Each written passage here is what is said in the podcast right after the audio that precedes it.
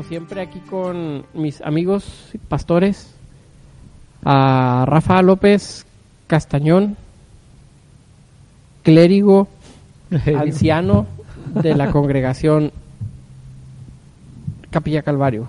Capilla Calvario, Chihuahua, cerca de ti. Buenas tardes. Y Abraham está compartiendo la publicación. Sí, por eso está, Apro- sí, también. aprovechen, este, compartan ahorita que estamos, este es el momento para compartir la publicación para que más personas puedan verlo y bueno, parece que ya se está compartiendo ahí. Mándenos sus comentarios, mándenos sus preguntas. Síganos en redes sociales, en Instagram, ahí pusimos ayer el día, en el día de ayer una pequeña encuesta sobre el tema del día de hoy. Teníamos dos temas estaban sobre la mesa y lo propusimos, pero ahí nos pueden encontrar por medio de Instagram y pueden darnos sus opiniones. También si nos escriben al inbox de Facebook, lo hemos estado, los hemos estado leyendo y, y también les ponemos atención. Pero es mejor si nos siguen en Instagram o en Facebook, este, nos pueden ayudar mucho para saber este lo que les interesa. Hola, ¿qué tal? Buenos, buenas tardes, ¿eh? Aquí, como siempre, con todas las pilas bien puestas, este, listos para platicar Amén. acerca de temas relevantes. Temas de relevancia. Como, de- ¿Estás bien? ¿Estás bien? sí, Aldo? como debe de ser temas de relevancia. Oigan, ¿qué, qué- cómo viste la respuesta? Ya no nos dijiste al fin los resultados de la encuesta. Mucha gente estaba Ah. interesada en hablar de esta niña. Ahí les va. Nomás yo voté que... No, sí hubo varios votos. Yo vi que en la encuesta iban 5000 Greta, Ahí les va. 4000 Kanye West. Quedó la encuesta 62% Greta y 38% Kanye West. Visto por 73 personas. Este, pues sí, como que sí. Como que sí ganó, ¿no? Tú decías que estaba mal escrita la pregunta. Se me hacía un poco cargada, Tendenciosa. tendenciosa, pero está bien. La, la verdad es que yo, yo me di cuenta que la mayoría de las personas quería que habláramos de esta muchachita Greta Thunberg y su enojo en las redes sociales. Bueno, su enojo que se volvió viral. Me están hablando de Amazon. Que pagues.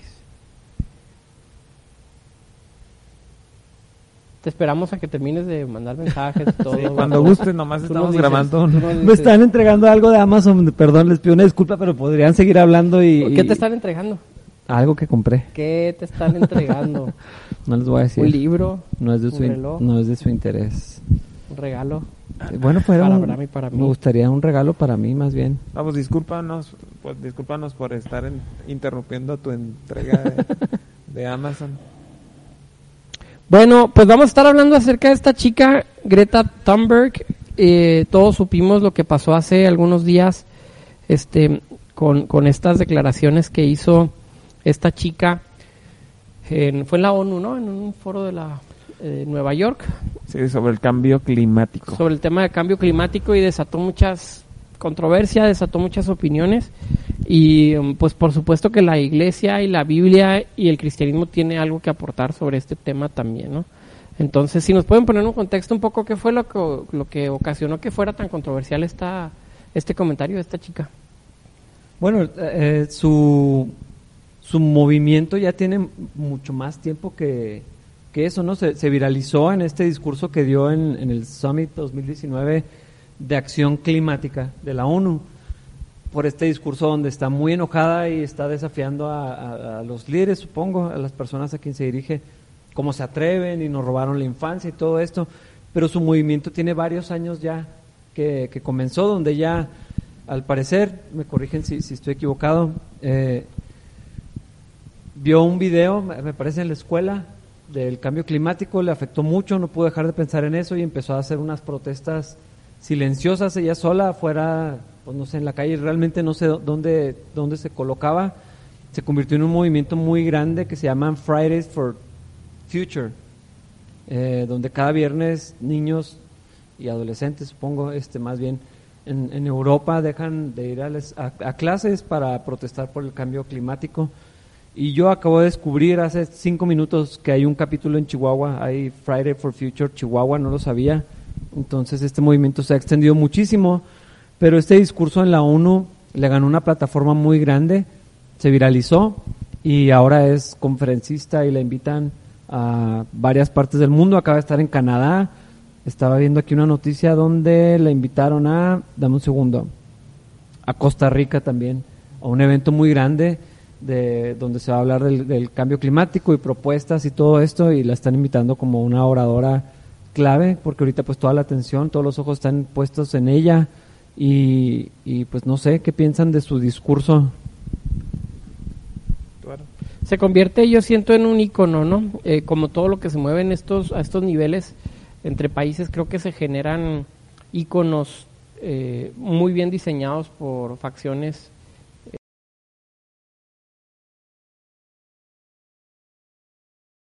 los gobiernos. Si se fijan en el video, a mí me llamó la atención que está todo eh, en orden, todo está bastante armonioso y la figura de Greta rompe con la armonía. No sé si se fijaron cómo estaba vestida, pero está, está como de un rosa fuchsia. Sí. Cuando todos los panelistas traen traje, eh, todo el escenario es azul. O sea, realmente está, yo pienso que eh, hay una maquinaria detrás tan perfectamente organizada para presentar un contrapeso y se convierte en un ícono. Es, una, es un ícono que se convierte en una lucha ambientalista que aquí, bueno, además de analizar y de quitar un poco la ingenuidad, sabemos que hay poderes detrás de esta muchacha que le están auspiciando, que le están patrocinando. Este, todos estos poderes pues tienen diferentes posiciones y, y um, lo interesante sería saber entonces si está justificada esta lucha, ¿no? Si es nada más un interés político o de poder o si tiene algún tipo de justificación a lo cual nosotros tendríamos que estar poniendo atención. Creo que, eso Creo sería que hay, hay como tres aspectos importantes, ¿no? Que a lo mejor deberíamos de considerar a continuación. El tema de que tú comentas, eh, Rafa, que dice que le robaron la niñez. Luego me gusta la palabra que utilizaste, Aaron, que es facciones. Pero um, antes de comentar esas, eh, esas dos cuestiones, me gustaría que eh, de alguna manera aclaráramos que el tono del discurso de esta chica, que tiene 16 años, es de mucha ansiedad, desesperación, ¿no? es de enojo, es de frustración, es de, de reclamo. Y va en función de dos cosas, ¿no? Es una, una niña o una adolescente y la otra es que escuchabas, salvo que ustedes hayan escuchado o- otra perspectiva, que tiene Asperger, que tiene un autismo, un cierto índice o grado de autismo y diagnosticada con Asperger, que también corresponde eh, a la forma en que ella hace su declaración, ¿no? Se ve desesperada, eh, no sé si está llorando, si es un reclamo muy fuerte.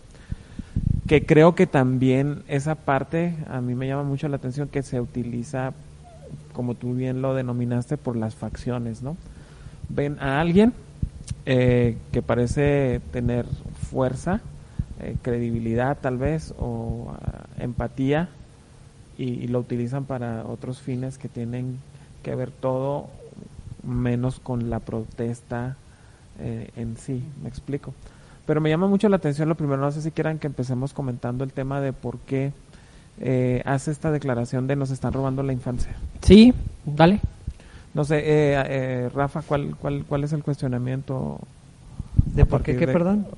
¿Por qué dice que, nos, que les estamos robando a los niños la infancia? Ah, pues porque estamos destruyendo el mundo, dice, eh, creo que su discurso es un poco, bueno, no sé, el, el tono es muy exagerado, dramático, no estoy diciendo que no, no estén sucediendo cosas en el planeta, eh, de hecho es- me puse a ver algunos de los videos que está promocionando, de, de- de la información que ella está compartiendo, y, y es muy interesante, pero en este discurso en particular ella está hablando de, estamos en una extinción masiva, nos destruyeron el mundo, y, hace eh, presenta su, su mensaje de una manera como ustedes la generación nos destruyeron el mundo los cambios que ustedes como generación mayor están proponiendo no son suficientes nosotros vamos a pagar las consecuencias por lo tanto somos las víctimas de sus acciones y, viene de ahí, o sea, de cómo se atreven a, destruirnos, cómo se atreven a, decir que es suficiente lo que están haciendo, cuando en realidad vamos a pagar, eh, vamos a sufrir nosotros y cientos de especies eh, se están extinguiendo, el mundo se está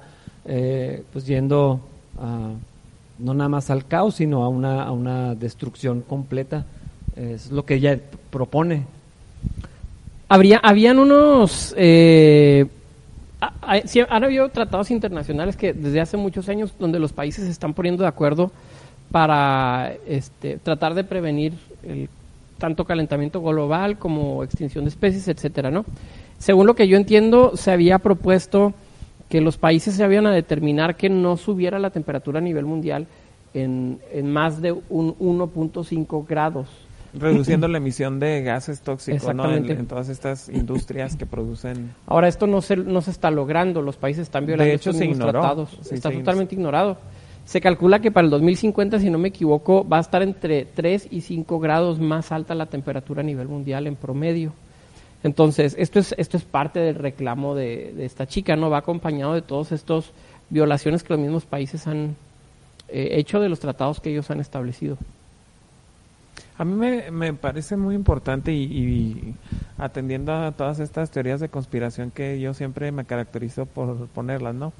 Que o por hacerlas. em, a mí me parece que por detrás de eso, por lo menos hay una cuestión que a mí me llama mucho la atención, ¿no? Yo creo que el día de hoy hay muchas, muchos reclamos que considero algunos muy válidos, otros no tienen absolutamente nada de válido, pero que tienen que ver con la disociación de la sociedad, ¿no? Es decir, eh, por ejemplo, por decirte esto, ahorita están eh, en- habiendo un- algunos anuncios en la televisión de los afromexicanos. Y yo digo, ¿afromexicanos? O sea, si, si todos tenemos el nopal en, la frente, ¿cómo, cómo, ah, cómo llegamos a hacer ah, reclamos sobre los afromexicanos? O sea, sí, sí me explico Sí, sí, mi sí. indignación. O sea, ni, ni que nosotros fuéramos muy, este, güeros o ojos- Caucásicos. o, nórdicos, ¿no? Ni- ni- o sea, no entiendo. eh, y hoy el Congreso y los diputados y los senadores están a favor de los derechos de los afromexicanos. A mí me parece que lo único que están haciendo es una división, ¿no? Eh, contrapuntear, poner, poner en, en, en contra a las personas y me parece que son con fines políticos. El tema que estamos abordando el día de hoy a mí me parece que tiene que ver mucho con temas políticos y lo que a mí me preocupa es esta división de las generaciones. Nosotros los jóvenes, los niños, los adolescentes, estamos en contra de las generaciones que están destruyendo al mundo. Y me preocupa mucho porque incluso vi un spot, me parece que en Foro TV, que decía esto, nosotros somos la generación que va a corregir los errores de nuestros padres y vamos a salvar el mundo. Y me pareció muy peligroso el argumento que están utilizando, ¿no? De nuevo, dividiendo la sociedad y ahora haciendo una lucha generacional, ¿no? Que a final de cuentas todos las facciones políticas se aprovechan de esta cuestión. Que a mí el discurso me parece muy peligroso en ese sentido, pero obviamente el reclamo es válido, ¿estamos de acuerdo? Sí. O sea, definitivamente estamos acabando con el planeta. Hay cuestiones, eh, pensando en esto, que mis padres, mis abuelos vienen de rancho y son como eh, ellos sembraban, cultivaban. Entonces, eh, ellos me platicaban muchas cosas que a mí no me tocaron ver, ¿no? Eh, cuestiones como el río era más grande, este, se producía más cuando sembrábamos, eh, las cosas funcionaban mejor, duraban más, este, todo esto era mucho un bosque, árboles y ahora son fraccionamientos, ¿no? A mí me tocó vivir por lo menos e- es, ese asunto específicamente. Antes llovía más, ahora Sí. más sequía, la presa, o sea, la presa estaba más llena. Cuestiones como esas, ¿no? Que tienen que ver con el, el, el cambio climático que nosotros como generación, digo, de los 25 años que tenemos nosotros, nos tocó vivir, ¿no? Y obviamente eh, me parece que sí hay un cambio climático, pero no utilizaron por lo menos nuestra generación como esa ficha de cambio para hacer estas facciones políticas. Sí. Oigan, y en cuanto a su, su postura, vamos a llamarle teológica, ¿qué nos dice el cristianismo de los cambios climáticos o de- del deterioro de la creación? ¿Es algo inevitable? ¿Es algo que el cristiano tiene que tratar de impedir? Eh, ¿Cómo interpretan ustedes lo que nos menciona la, la Biblia con respecto a este tema? O si tienen alguna... ¿Qué enseñan en sus iglesias? ¿no? A lo mejor de manera más práctica, ¿cuál sería el consejo, cuál sería la enseñanza desde el púlpito para las generaciones que están tratando de hacer algo en términos de ecología o de ambientalismo? Bueno, la, lo primero yo me iría pues, a la enseñanza de, de eh, Génesis, ¿no? Cuando Dios da autoridad al hombre sobre la creación, ¿estamos de acuerdo? Eh, a poner nombres, pero pues también eh, tú eres como el más apto para administrar todo, todo esto, ¿no? Entonces a mí me parece que nuestra responsabilidad como seres humanos es de cuidar la creación de Dios, definitivamente. Ya sea la creación de Dios en el aspecto de la vegetación, de, del planeta, de la tierra, de todo, tan, tanto como los animales, ¿no? Y me parece que la enseñanza bíblica va en función de eso. Pero hay un texto más adelante que no lo estoy recordando bien ahorita, pero dice que aún la creación espera la manifestación de los hijos de Dios. Creo que es en un asunto de salvación, de espiritualidad, ¿no? De, del compartir el mensaje que nosotros tenemos, de la paz que Dios trae, pero también quiero creer que Dios nos deja el planeta para que nosotros lo cuidemos y lo administremos, ¿no? Porque eso quiere Dios que hagamos con su creación, porque es igual de, de valiosa que nosotros, ¿estamos de acuerdo? Dios nos puso en esta tierra y la enseñanza que nosotros eh, compartimos, no lo hemos hecho en la iglesia como tal, ¿no? Pero la creencia va en función de que Dios nos hizo administradores de este mundo y como tales, obviamente acarrearemos consecuencias, pero también creo que somos responsables por, por esa parte. Sí. Bueno, hay, otra parte, yo estoy de acuerdo con eso. Ah, hay otra parte donde también el mundo está eh, en corrupción por causa del pecado y es un, eh, se va degenerando constantemente o continuamente. Ese es otro aspecto que no podemos evitar. Eh, no estoy diciendo que eso nos quite ninguna responsabilidad, porque yo estoy de acuerdo, cuando, cuando Dios colocó al hombre le dio autoridad y eso significaba también responsabilidad, que era lo que te referías pero no, no, no podemos ignorar e-, ese otro aspecto, ¿no? El, mundo eh, está cambiando, está tocado por causa del pecado, eso es lo que los cristianos entendemos que está sucediendo. Pero algo que me llama la atención en todo este tema con esta niña, Greta, es que precisamente la iglesia de, de su país la ha nombrado como eh, la, sucesora de Cristo, precisamente por este discurso. Falsas cristas. Falsas cristas, otra más tenemos. Porque dicen que su rol social o, su ministerio o su papel o su discurso es lo más parecido al de Cristo que ha existido. Y, creo que viene en función de, eso que, comentábamos, ¿no? De la responsabilidad del hombre, lo que la Biblia nos enseña acerca del hombre y la, y la creación. Pero, pero esto ya se llevó a un punto demasiado lejos, ¿no? Donde eh, por, por, ser vocal con respecto a cuidar el planeta, ya se le ve como la sucesora de Cristo. Y esto no nada más me parece exagerado, se me hace ridículo, pero también bien peligroso, ¿no? El lugar que se le está dando ah, en la iglesia de su país, pero además eh, creo que también está muy politizado todo este asunto. Estoy de acuerdo con lo que comentaba ahorita Abraham, porque eh, me puse a, estudiar un poquito, ¿no? Todas estas personas que están desenmascarando y, como exponiendo lo que está detrás de, un movimiento como el que Greta representa. Y hablaba de cómo los países que menos emisiones tienen, que son más limpios en general, son los europeos. Y, y este discurso se está promoviendo fuertemente en Europa, cuando los países que más contaminan, que más emisión tienen, que menos participan de esto son, son otros y, el discurso no va para allá, sino está enfocado y muchos piensan, como Abraham, que todo esto tiene fines políticos ¿no? y, de lograr algo. Ah, en cuanto a lo, a, lo que el cristianismo tiene que decir, nada más diría que eh, esto es demasiado, ¿verdad, Greta? Como la voz de Cristo eh, para la, la, la iglesia de, del Señor, pues no.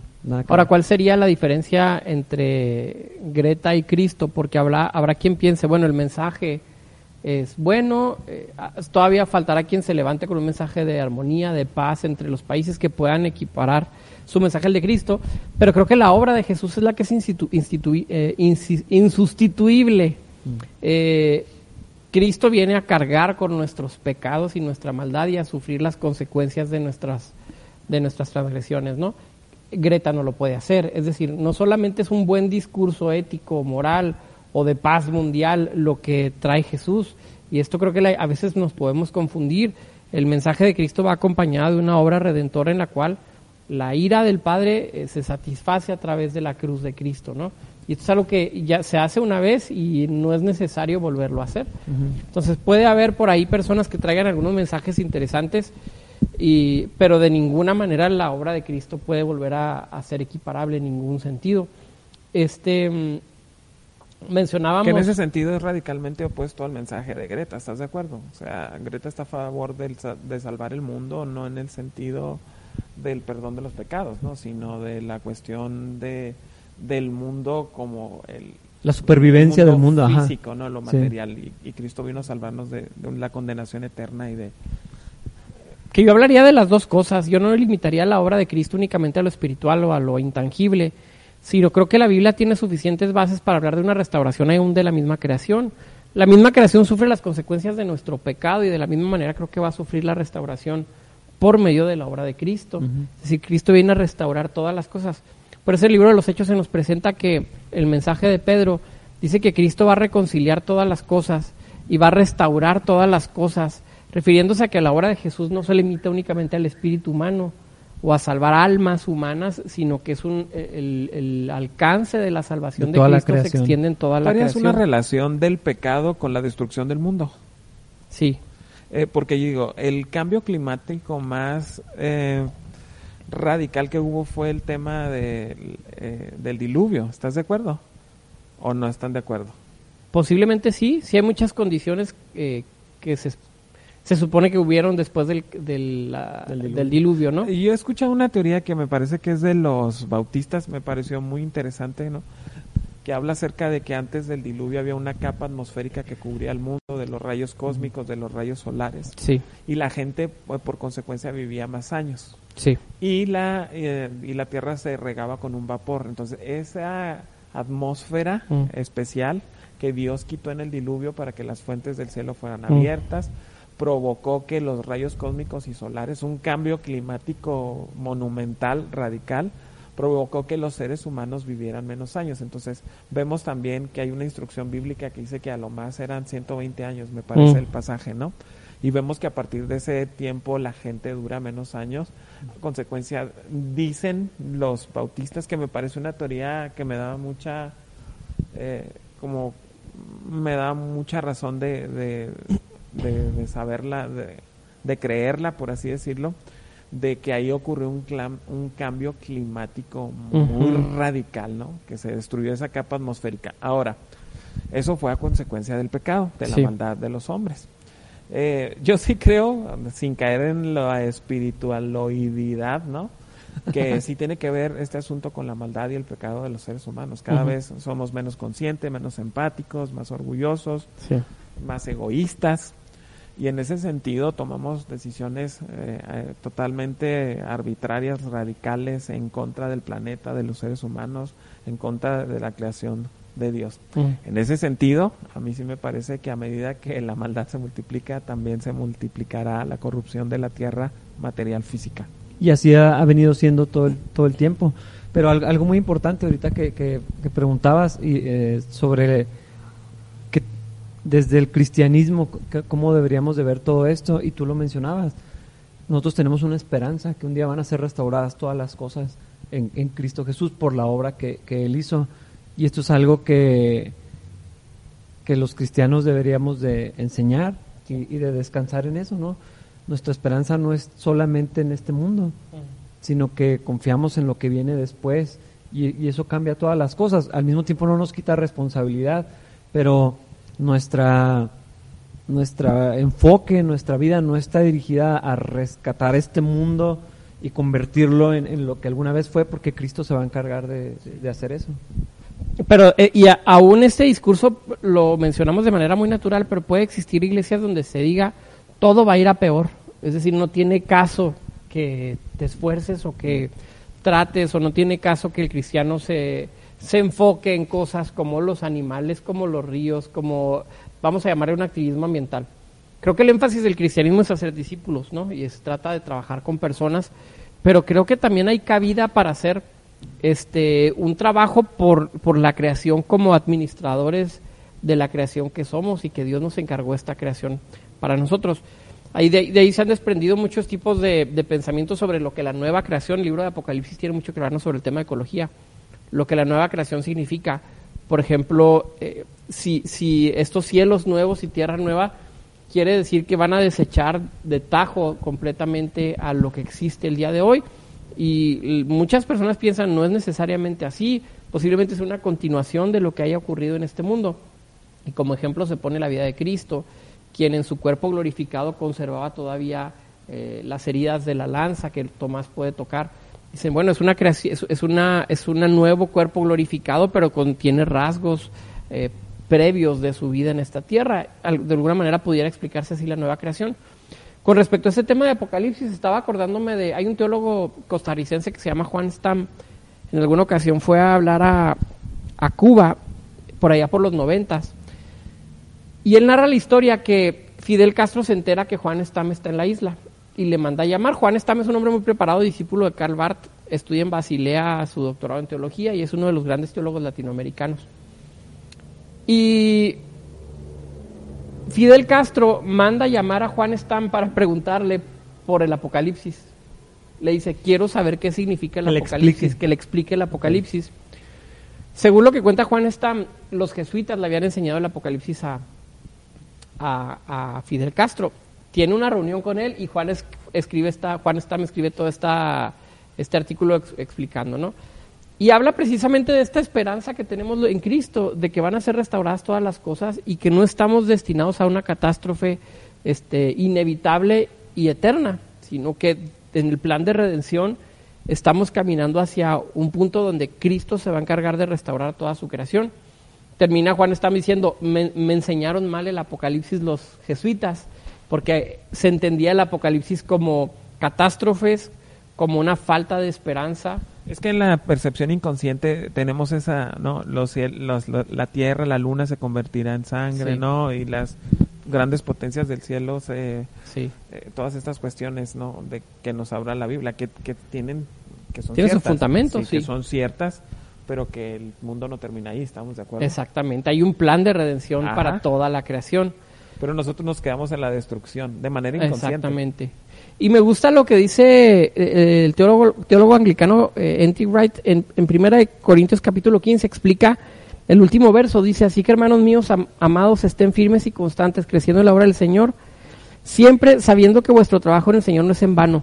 Me gusta mucho estas palabras como las explica él, porque dice, importa lo que hagamos en esta tierra, sabiendo que no es en vano el que nosotros cuidemos, seamos buenos administradores, en que no abusemos, de la tierra que nos ha sido dada para nuestra propia subsistencia. Es decir, el hombre tiene una responsabilidad, sabiendo que si hacemos algo bueno no va a ser en vano, eh, tiene repercusiones aún en el cielo. Toda obra que hagamos, la salvación no solamente se limita al aceptar el mensaje del Evangelio con fe, sino ser responsables y tomar acción de lo que es bueno.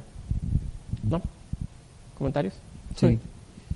Ahorita que estábamos platicando, Aaron, me recordé una noticia que nos que nos compartimos ahí en el en el grupo tan selecto VIP que tenemos en WhatsApp de Tres de Pastor. No sé si te acuerdas de la noticia de la quema del Amazonas que tenía que ver con esta cuestión ecológica y que asumían, digo, que imponían la responsabilidad sobre los cristianos. Mm. Porque los cristianos habían llevado al gobierno, al presidente que tiene ahorita Bolsonaro. A Bolsonaro. O sea, y Bolsonaro había ordenado que se quemaran, eh, no sé si de manera pública o, se está este, haciendo la responsabilidad sobre él, ¿no? Por la construcción de, nuevos eh, espacios de vivienda, ¿no? Por eso están quemando el Amazonas. Entonces, hacen responsables a los cristianos por apoyar a, y que por causa de los cristianos Bolsonaro llegó al gobierno, ¿no? ¿Qué opinión le merecen a este, a este comentario? Que tiene que ver con cambio climático, ecología. y, está medio extremo, ¿no? O sea, ustedes votaron por él, usted, es, su culpa, pues eso no, no sé, no, tiene ningún sentido, pues ya está.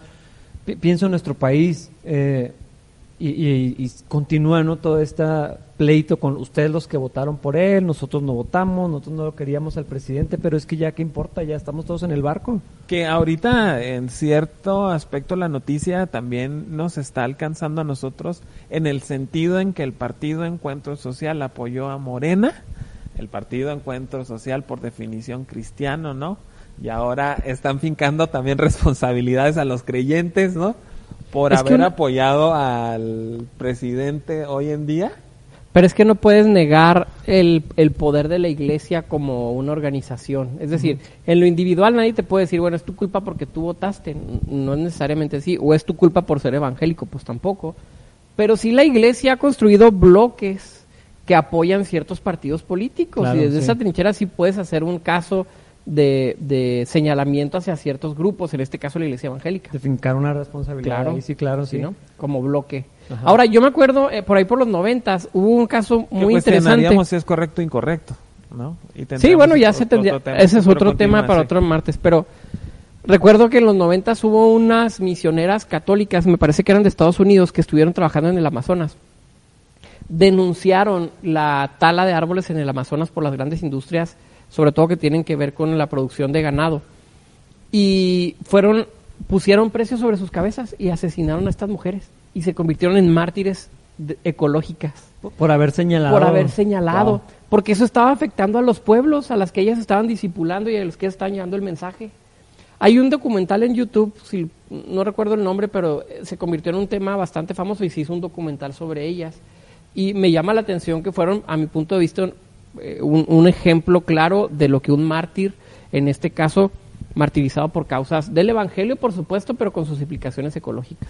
Fíjate que en esa cuestión creo que hay mucha desinformación y la desinformación va en función de los fines políticos. Es decir, no sé si han visto, hay un programa, hay una serie, una miniserie que está narrando la Will Smith. Ahorita está en Netflix, pero es de National Geographic, que se llama One Strange Rock, una roca extraña. Y habla acerca de todo el comportamiento del planeta. Una de las cuestiones que ellos resaltan específicamente es sobre el Amazonas. Nosotros tenemos por entendido que el Amazonas es uno de los pulmones del mundo y eso no es cierto. Y ellos Según este documental eso no es cierto, vamos Según- a decirlo sí, así, según porque este- los documentales tienen detrás Es toda depende- una ideología por- por también. Depende de a quién le No, preguntes, ¿no? Si le preguntas a Greta Thunberg, sí por es un eso pulmón del comencé el mundo. argumento diciendo hay un montón de desinformación. Entonces ellos dicen en su en su análisis eh, este científico que obviamente el Amazonas produce el oxígeno porque tiene 20 eh, tiene 10 veces la superficie de Texas y dice que el Amazonas produce 20 veces el oxígeno que todo el planeta pudiera gastar. Pero luego hacen el análisis y dicen, es que el Amazonas consume el mismo oxígeno Mm. que produce. Es decir, el Amazonas Sí. produce únicamente su oxígeno para su vegetación, para sus para su Entonces no es el su 20% fauna. de lo que el planeta necesita. No, e- esa es una hipótesis. En cantidad, ¿no? En, realidad, proporción. en pero, no es lo que- Amazonas- pero si consideras al Ama- Amazonas en la ecuación de cuánto necesita, pues no es cierto que puede ser el 20% de lo que necesita, porque No, no es el necesita lo que 20%, produce. es 20 El ve- veces. bueno, eso. Mm, mm, ¿Sí me explico? Sí, sí, sí. Si sacas el Amazonas, tal vez sea el 20% de lo que necesitas, pero pues sería hacer un cálculo incompleto, porque el Amazonas está en la planeta Yo no sé si te recuerdes también hay un- una figura cristiana en Estados Unidos muy fuerte que no cree en el, clam- en el cambio climático. Trump. No la recuerdo ahorita, pero se, se me fue la, la, la- el Trump, Pato. ¿estás hablando en serio? Trump Sí. no cree en el cambio climático. Y hay, hay otra figura cristiana más fuerte. No sé si sea Cristiana más Trump, fuerte que obviamente. Trump. Ok. Tú e- Cristiana, estoy hablando que Trump es cristiano. Tu héroe Bueno. Jordan Peterson tampoco está muy de acuerdo Jordan- con ¿Héroe de quién? tuyo. ¿Mío? Sí. No. ¿Qué, qué, qué, qué, qué opinión se merece o qué piensan ustedes con respecto a eso? Porque es otra posición. La iglesia fundamentalista en Estados Unidos, la que lleva precisamente a Trump a la Casa Blanca, es una iglesia que no cree tampoco en el cambio climático. Eh, no estoy Mira, seguro cuáles bueno, son sus te- te doy- fundamentos. te doy otro poco de contexto, ¿no? Hablamos acerca de que en el 1993 empezaron muchos movimientos. Número uno, el movimiento ecológico. Número dos, el movimiento indigenista. Número tres, el movimiento de los derechos de los homosexuales. Número cuatro, el movimiento de los derechos por, pues, del aborto. Todo eso ocurrió en una cumbre que se hace en, en Brasil, todo con fines políticos.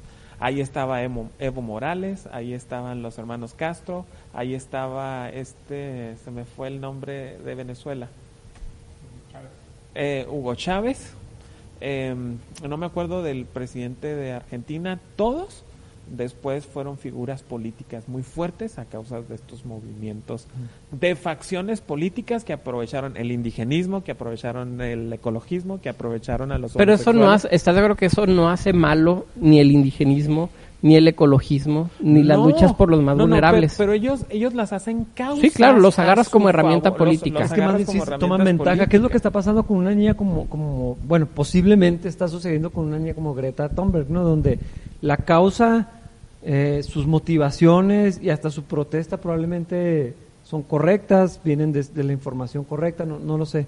Pero, pero cómo se politiza inmediatamente. Y lo platicábamos con las marchas feministas.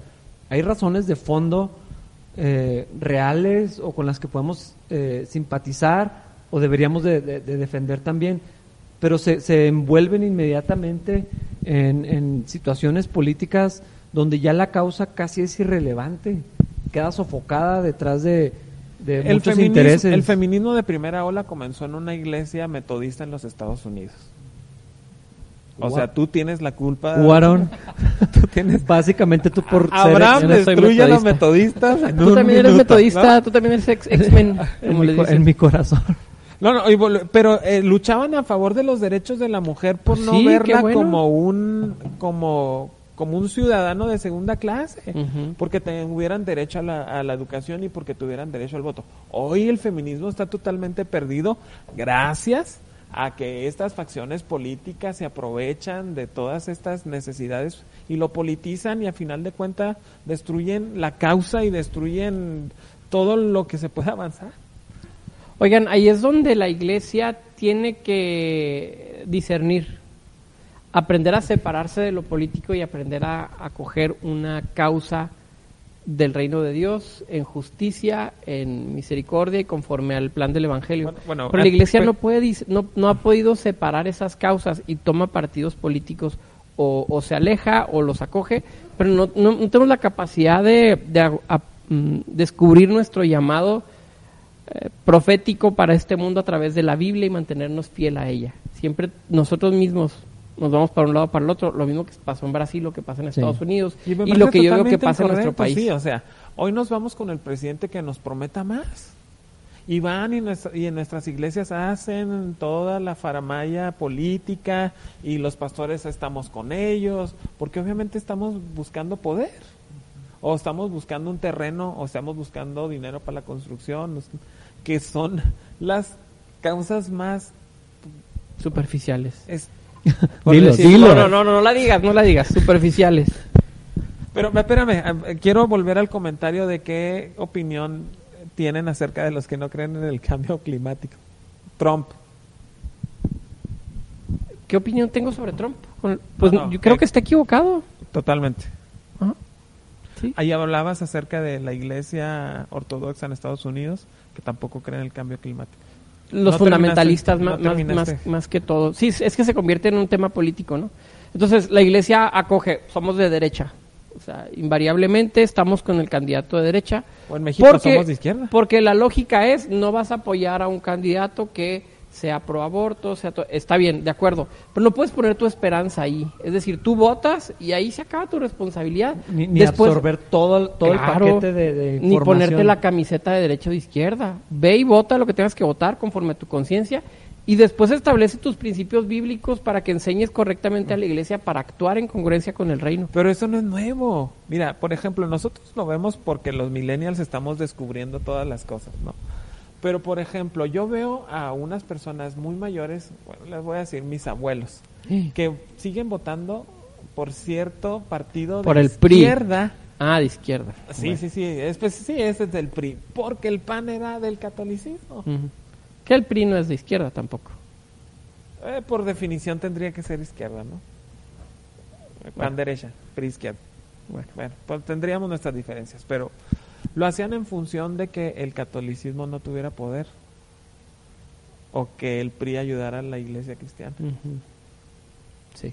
El movimiento lo platicábamos. de, de la luz del mundo, De la luz del mundo. surge a partir de una situación específica política. Oigan, y bueno, entonces, ¿cuál, cuál sería una manera práctica que la iglesia local, o sea, ya, ya no hablando de la iglesia, sino así nuestras iglesias, nuestras congregaciones, co- ¿cómo, cómo podríamos o cómo deberíamos abordar estos temas? Yo apelaría a la educación bíblica, educación teológica, entender lo que Y dice educación política y educación sociológica y de- de educación ecológica, o sea, educación. Sí. Sí, entender lo que la Biblia tiene que decirnos sobre los temas, ¿no? Eh, hacemos series de predicaciones que siempre hablan de lo mismo. O sea, la iglesia pareciera que no tiene otro, otro discurso. Y la Biblia tiene mucho que hablarnos, ¿no? Tiene mucho que enseñarnos y la creación es uno de, de las cosas importantes, ¿no? ¿Tú qué propondrías? No, no sé, por eso les pregunto. Estoy pensando en eso precisamente, Ok. que, que, que es lo, lo, lo, lo correcto, que sí nos corresponde y que y, y dó- dónde se traza la línea de áreas donde no hay, no hay que meternos. Pero pues yo me iría también a la, a la enseñanza bíblica, es lo que nos corresponde como, iglesia. Ah, Yo pienso que en lugar a los jóvenes, en lugar de estarles enseñando que dejen de ir a o que dejen de hacer tal o cual cosa, tendríamos que estarlos movilizando para tener una mayor conciencia también en el tema ecológico. Cuando sacamos el tema, los pastores somos muy reaccionar- reaccionarios en decir, no, se trata de oración, de discipulado, de misiones. Nada tienes que estar haciendo rescatando un perro, eso es, es de inferior eh, valor. Pero no es cierto que enfatizamos tampoco el trabajar con la gente y lo que hacemos es les prohibimos hacer ciertas cosas y caemos en esta en esta en este dilema falso que se los planteamos. O trabajas en la iglesia con oración, si estando en la alabanza, haciendo discípulos, siendo misionero, siendo pastor, o no hagas absolutamente nada de lo otro porque una falsa dicotomía. Ajá, sí. porque está mal que lo hagas, ¿no? Porque está mal que, porque la Biblia no dice que tienes que estar rescatando perritos. Yo digo, Pato, qué bueno que rescates perritos. o sea, qué bueno que lo haces. Y árboles. Qué y árboles, y si quieres hacerlo, hazlo. Eh, y todo lo que hagamos, hazlo para la gloria de Dios. Pero se nos permite un constructor para la gloria de Dios, un abogado para la gloria de Dios. Pero este discurso no ha logrado entrar en las iglesias. Un ambientalista para la gloria de Dios, ah, no, ese es humanista. ¿Qué tiene que ver eso con el evangelio? Pero no dices eso de la maestra de kinder o de la maestra de primaria. O sea, somos muy selectivos y podemos Y tener una mente más a partir abierta. de nuestra percepción, ni siquiera de la enseñanza bíblica, Mm. ¿estás de acuerdo? O sea, es lo que yo creo que está mal y lo que yo creo que está bien. Y tú vas a hacer lo que yo creo que está bien. Sí. Y lo que yo crea que está mal, te lo voy a fincar como pecado. Mm. A eso me parece muy peligroso. Oye, y de esta iglesia que averiguaste, Rafa, sobre, querían eh, equipararla con, con Jesús. Eh, ¿Te acuerdas de qué iglesia era? ¿Algún tipo, era alguna denominación? Sí, déjamelo. ¿O ¿Ahora estaba de las capillas? Era capilla, Cal- Ca- Calvary Chapel de- Calvary Chapel, ¿no? Chihuahua, Calvary creo que Chapel era Sweden. Luterana, con raíces luteranas. iglesia luterana. Sí. ¿En qué país te acuerdas? Sweden, es Suecia, sí, ¿verdad? Sí, espero que sí. Hay O Suiza. pocos países, ¿no? Sí, Suiza-. Sweden, sí, Sue- Suecia. Oigan, aquí hay unos comentarios muy breves. A ver, a ver. Saludos, saludos, saludos, saludos. Esos, esos son. Ya ven, hubiéramos hablado de Kanye West y su De Kanye conversión al West. cristianismo. Y por cierto, eh, Pues por si, platícanos qué pasó. si alguien no entendió la referencia del nombre, eh, estamos también haciendo un, un honor a a José José, que partió esta semana. Oigan, bueno, pues, este, ¿qué más? Nos vamos despidiendo, Sí. vamos sacando conclusiones. Conclusiones. ¿Qué nos dice la Biblia, pastores? ¿Qué me dice la Biblia sobre ambientalismo? Somos responsables sobre la creación. Tenemos, tenemos un rol de responsabilidad sobre la creación de Dios. Y mm, la Biblia no enseña que Greta Thunberg, con su discurso ambientalista, es sucesora de Cristo. Falsa Crista en ese sentido. Ya, es lo que tengo que decir. ¿Le diste like en su página? ¿La sigues? No. Yo la sigo en Instagram. Sí, pero tú sigues cualquier cosa que... Si vieran los amigos que tiene Aaron en Facebook. Abraham, ¿qué dice la Biblia? ¿Qué nos tienes que dar tu consejo pastoral? Creo mi consejo parte ah, desde las cosmovisiones, de nuevo. Creo que ya el comentario lo había hecho en otra ocasión. Sí. Nuestra cosmovisión es greco-romana. Los greco-romanos nunca, How dare you? nu- nunca lograron eh, empatar la cuestión física y la cuestión espiritual. Los cristianos de hoy en día no logramos conciliar el asunto de lo espiritual y lo material. O somos muy materialistas o somos muy espirituales. ¿Estás de acuerdo? Pero no llegamos a un punto central. La Biblia, salvo lo que tú nos enseñas, ¿verdad? Nos dice que somos espíritu, alma y cuerpo. Eh, a final del día lo que... Como si yo fuera a enseñar otra cosa de No, la no, es Biblia. que tú decías que no era... La Biblia dice esto, yo tal vez tú tengas otra enseñanza, A- a pero la Biblia que dice No, es esto. que siempre terminamos pegando, oye, ¿tú crees que la Yo no soy tricotómico, humana- yo no creo en la tricotomía. ay, Es lo que... Ok, a eso bueno. es donde estaba haciendo referencia, ¿no? Alma, y- alma y cuerpo nomás. Eh, sí, o sea, Sí, me espíritu y parece alma que- es lo mismo, Ajá, sí, sí. Materia y sí. espíritu. dicotomía, ajá, dicotómico. Muy bien. Ok, sí.